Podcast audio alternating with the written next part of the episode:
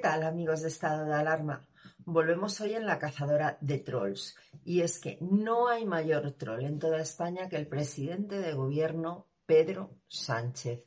Lo que ha hecho contra Madrid y contra los madrileños es tremendo. Ya sabéis que la presidenta del gobierno, Isabel Díaz Ayuso, había decretado unas zonas donde estaba restringida la movilidad que eran las zonas donde la incidencia de coronavirus en una comunidad cuya clave no solo es que vivimos muchos millones de personas, sino también la movilidad, sin haber conseguido a día de hoy que el señor Ábalos haga una sola PCR en el aeropuerto de Barajas, como se hace en el resto de aeropuertos europeos, había decretado esas zonas de confinamiento y estaban funcionando, estaban funcionando hasta tal punto que el ingreso en UCI se había desplomado un 71%, que la caída de hospitalizados era del 55% y lo cierto es que los números de contagios en la Comunidad de Madrid habían descendido entre un 50 y entre un 40 y un 50%, perdonad.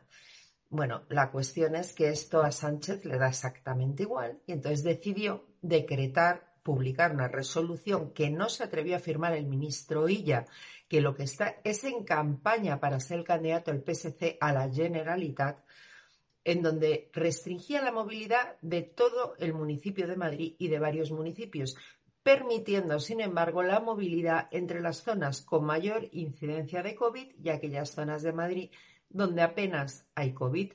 Es decir, que no se había adoptado por parte del Gobierno de España ninguna medida de carácter sanitario o científico.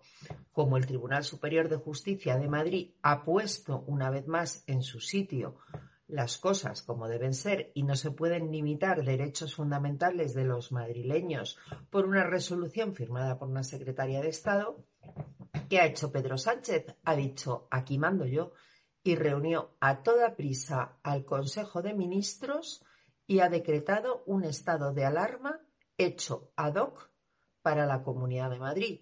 Y digo ad hoc porque lamentablemente, y bien que lo siento, Navarra en estos momentos tiene una incidencia mayor acumulada de casos de coronavirus que la Comunidad de Madrid. Pero claro, como Navarra está gobernada por esa entente PSOE, PNV, Bildu, pues ahí no nos atrevemos, ¿verdad, señorilla? Porque la cosa no va de salud, la cosa va de hacerle su campaña a las elecciones catalanas que con casi toda probabilidad tendrán lugar el próximo mes de febrero. Bueno, pues para hablar de esta tentación totalitaria, porque lo que ha hecho Pedro Sánchez es propio de un dictador, he decidido que en la cazadora de trolls vamos a salir a cazar, a cazar a la gente que tiene esa tentación totalitaria y actúa de esa forma. Unas formas y maneras que en España, gracias a, nuestra Constitución de 1978, pero sobre todo al espíritu de concordia entre los propios españoles, habíamos logrado superar después de una dictadura.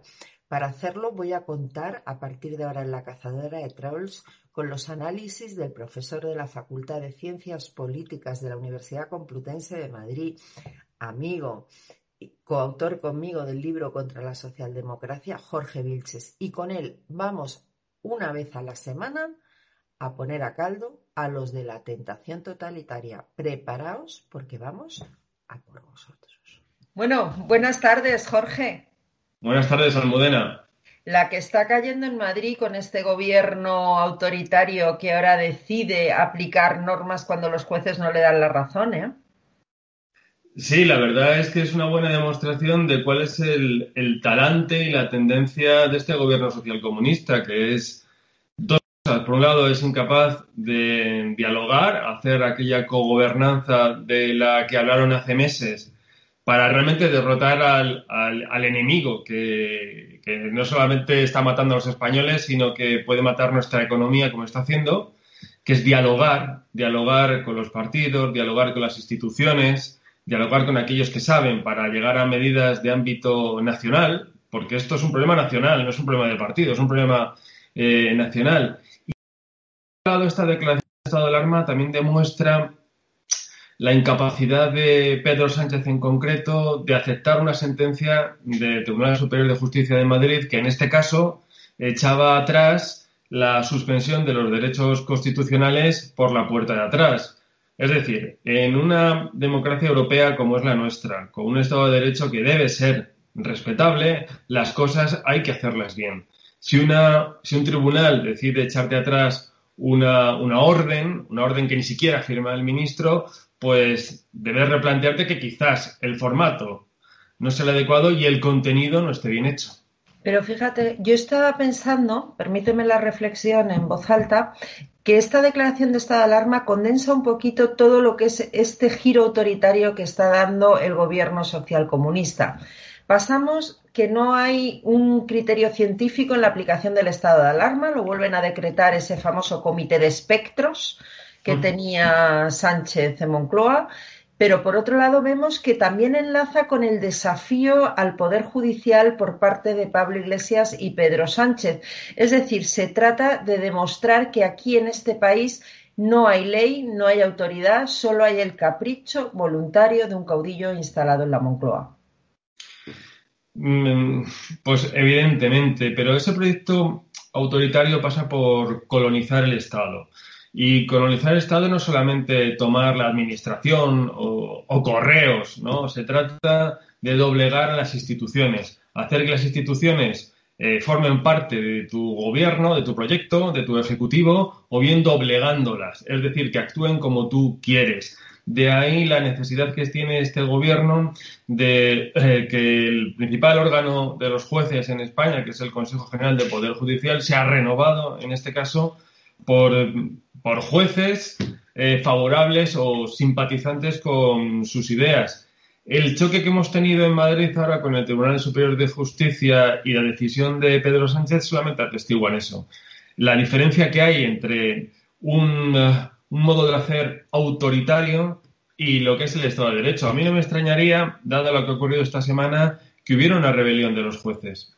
Hemos visto cómo a Pablo Iglesias eh, no solamente le llamaba la atención, sino que decían que había mentido. Ya sabíamos que mentía, pero que lo diga un juez como García Castellón, Castejón, que no es precisamente un, derechista eh, confirmado ni que tenga la idea de perseguir a la gente de izquierdas, le diga que ha cometido tres graves delitos, uno de ellos con agravante de género y el otro con una denuncia falsa, Hemos visto también como la denuncia de Irene Montero sobre los scratches en, Galapagar pues acababa absolutamente en nada, lo cual ha sido pues un buen Jorge, Jorge, Jorge, un momento, lo que ha habido en Galapagar no han sido scratches. El scratch es otra cosa, es lo que le hicieron a Cristina Cifuentes. Cuidadito. A Cristina Cifuentes y a otros políticos de, bueno, no solo no, de toda España y los justificaban. Era el jarabe democrático, era la voluntad del pueblo. Pero fíjate, yo también te hablaba del comité de espectros, porque al final, detrás de todas las decisiones que está tomando este gobierno, y sobre todo en relación con Madrid, yo lo que sospecho que no hay nada más que impulsar la candidatura de Salvador Illa ese señor del PSC, que además adjudica el material sanitario a empresas cercanas al PSC, ganar las elecciones en Cataluña o por lo menos pues, que tengamos un gobierno en Cataluña después del mes de febrero conformado por la Esquerra, por los comunes y por supuesto por Salvadorilla. Hay quien dice que, de espectros eh, les importa una higa la salud de los madrileños. Y les importa muy poco mentir y que se les descubra la mentira. Confiesan las mentiras y no les pasa factura, al menos en las encuestas electorales. Otra cosa es que se pasen eh, por la Comunidad de Madrid y claro, en fin, les digan de todo menos, menos bonito, pero han estado desvelando las mentiras que, que a las que nos han sometido desde el mes de enero, porque hay que recordar que hubo hasta 12 avisos del Departamento de Seguridad Nacional, que depende de presidencia del Gobierno, sobre que eh, la situación de la pandemia en España era bastante, bastante preocupante. El protagonismo de ella en todo esto, pues es evidente. Yo creo que estos dos, dos, últimos días hemos visto eh, los actos de presentación de la campaña electoral de Salvador Illa para eh, presidir la Generalidad de Cataluña. Que en Cataluña se vea bien o una parte del electorado vea bien que se le apriete las tuercas a la Comunidad de Madrid es muy triste, pero que un ministro de España tome a Madrid como rehén y chantajee a un gobierno como es el de la Comunidad de Madrid para hacer campaña electoral, eso es mucho peor. Además, todo ha sido como una propaganda de humo. La realidad es que la propia presidenta de la comunidad, Isabel Díaz Ayuso, contaba que Sánchez la llama a las 12.25 de la mañana cuando ya habían filtrado que iban a... Es decir, esto era unas lentejas, las tomas o las dejas, la ley soy yo de Pedro Sánchez. Eh, sí, ha, sido, ha sido un completo esperpento. Hoy eh, la ABC publica la crónica de, de, estos dos últimos días, del jueves y del viernes, en las que cuenta cómo Isabel Díaz Ayuso, estando en la Asamblea de Madrid, en el pleno que se celebra para controlar la acción del Gobierno, recibe la llamada, la llamada de Pedro Sánchez. Una llamada de Pedro Sánchez que es un ultimátum.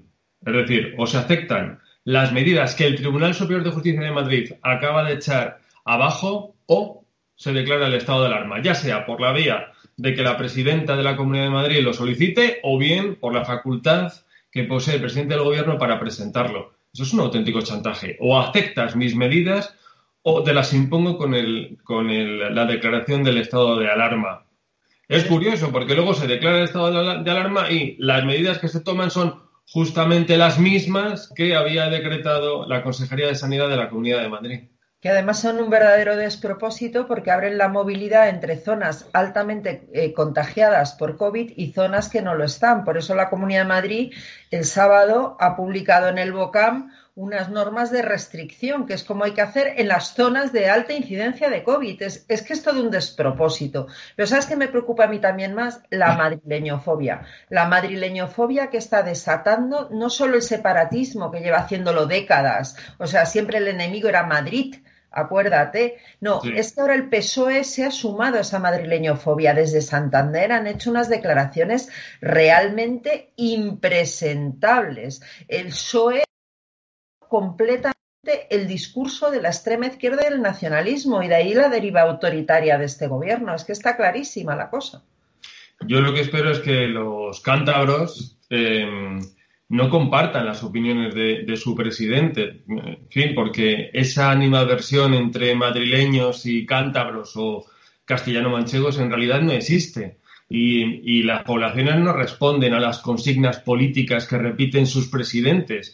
Es más, deberían hacérselo pagar en las urnas. Yo espero que sus parlamentos autonómicos eh, reflejen esa enorme discrepancia y que existen personas allí que no comparten esa, esa fobia, esa xenofobia, por decirlo de alguna manera, aunque es que es, suena, no es una xenofobia porque somos todos españoles, pero en el fondo tiene la misma raíz, ¿no? Es, eso mismo, O sea, eh, es como si los madrileños, permítaseme la comparación y entiéndase bien, fuéramos los judíos de España. Es que me parece tremendo. Además dice, eh, les pedimos a los madrileños que no entren en contacto con la gente del lugar. Pero bueno, pero eso, pero eso qué, eso qué es, en fin. Pero es como ya, eres madrileño y entonces eres portador del virus. También esto es una falta de coordinación del Ministerio de Sanidad, que tenía que haber hecho unos test fiables para poder discriminar a los que tienen el virus de los que no lo tienen. Los que pueden contagiar de los que no. ¿Estás hablando de ese gobierno que todavía no ha hecho una PCR en barajas? El mismo, es que el mismo que... confina por municipios y no por zonas básicas de sanidad, que es un criterio científico.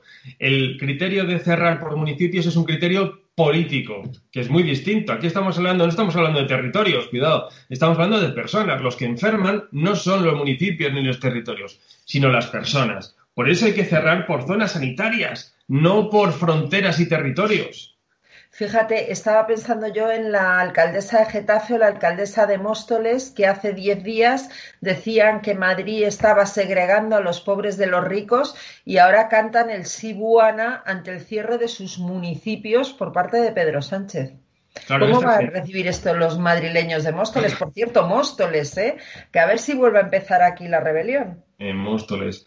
Esta es la izquierda madrileña, aparte de que es un caos, tiene un caos interno, pero claro, es el, es el reflejo del caos que genera el gobierno de Sánchez. Han intentado desde, el principio politizar el dolor. Ellos creen que eh, exacerbando el malestar de la gente pueden conseguir un rédito político. Que la clave es el rédito político. Ellos han intentado en todo momento con bulos, con mentiras, con exageraciones, para bulos y mentiras las que sacó ayer Salvador Illa en, la triste comparecencia después del Consejo de Ministros, que no dijo una...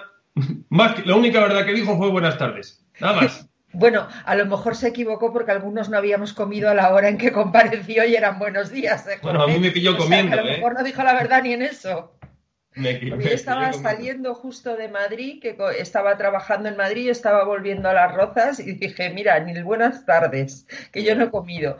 Oye, tremendo, pero lo que hay de fondo, yo de verdad es que estoy muy preocupada, pero estoy muy preocupada por el fondo de este gobierno. O sea, ya no es la cuestión de Madrid, es eh, los insultos al juez García Castellón, que le han señalado está recibiendo amenazas de muerte, el desafío al Poder Judicial, los medios de comunicación, que también ahí hay un grave problema, es decir, cómo lo que tú decías, ¿no? Cómo están colonizando todas las instituciones del Estado.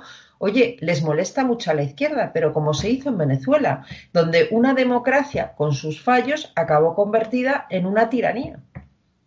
Sí, claro, es, es el, totalitarismo a través de la democracia. Es decir, es considerar que a través de una simple votación, que da una mayoría circunstancial, puedes cambiar todas las reglas de juego y todo el orden político. Y todas las personas, todas las instituciones, todos los partidos, todos los medios académicos y profesionales que se opongan a ese dictado de una supuesta voluntad general son traidores a la patria, son enemigos de la democracia. Lo hemos visto desde el comienzo de la declaración del estado de alarma, que llamaban antipatriotas y antidemócratas a aquellos que criticaban, ejerciendo su función, criticaban la acción del gobierno.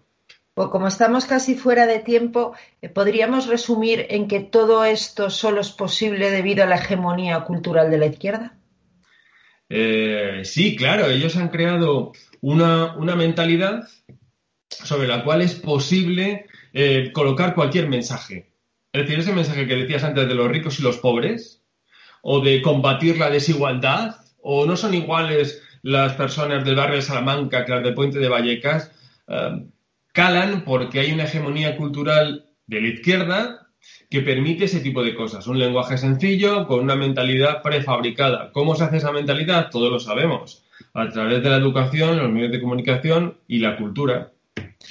Jorge, me ha encantado. La semana que viene repetimos, hacemos todas las semanas una cazadora de trolls y vamos a cazar al troll más grande, al que trolea Madrid. Venga, trato hecho. Venga, pues la semana que viene quedas emplazado aquí en la cazadora de trolls y vamos a seguir dando caña al troll mayor del reino. Del reino. Ah, bueno, todavía del reino. La república. chao, gracias. Chao, chao.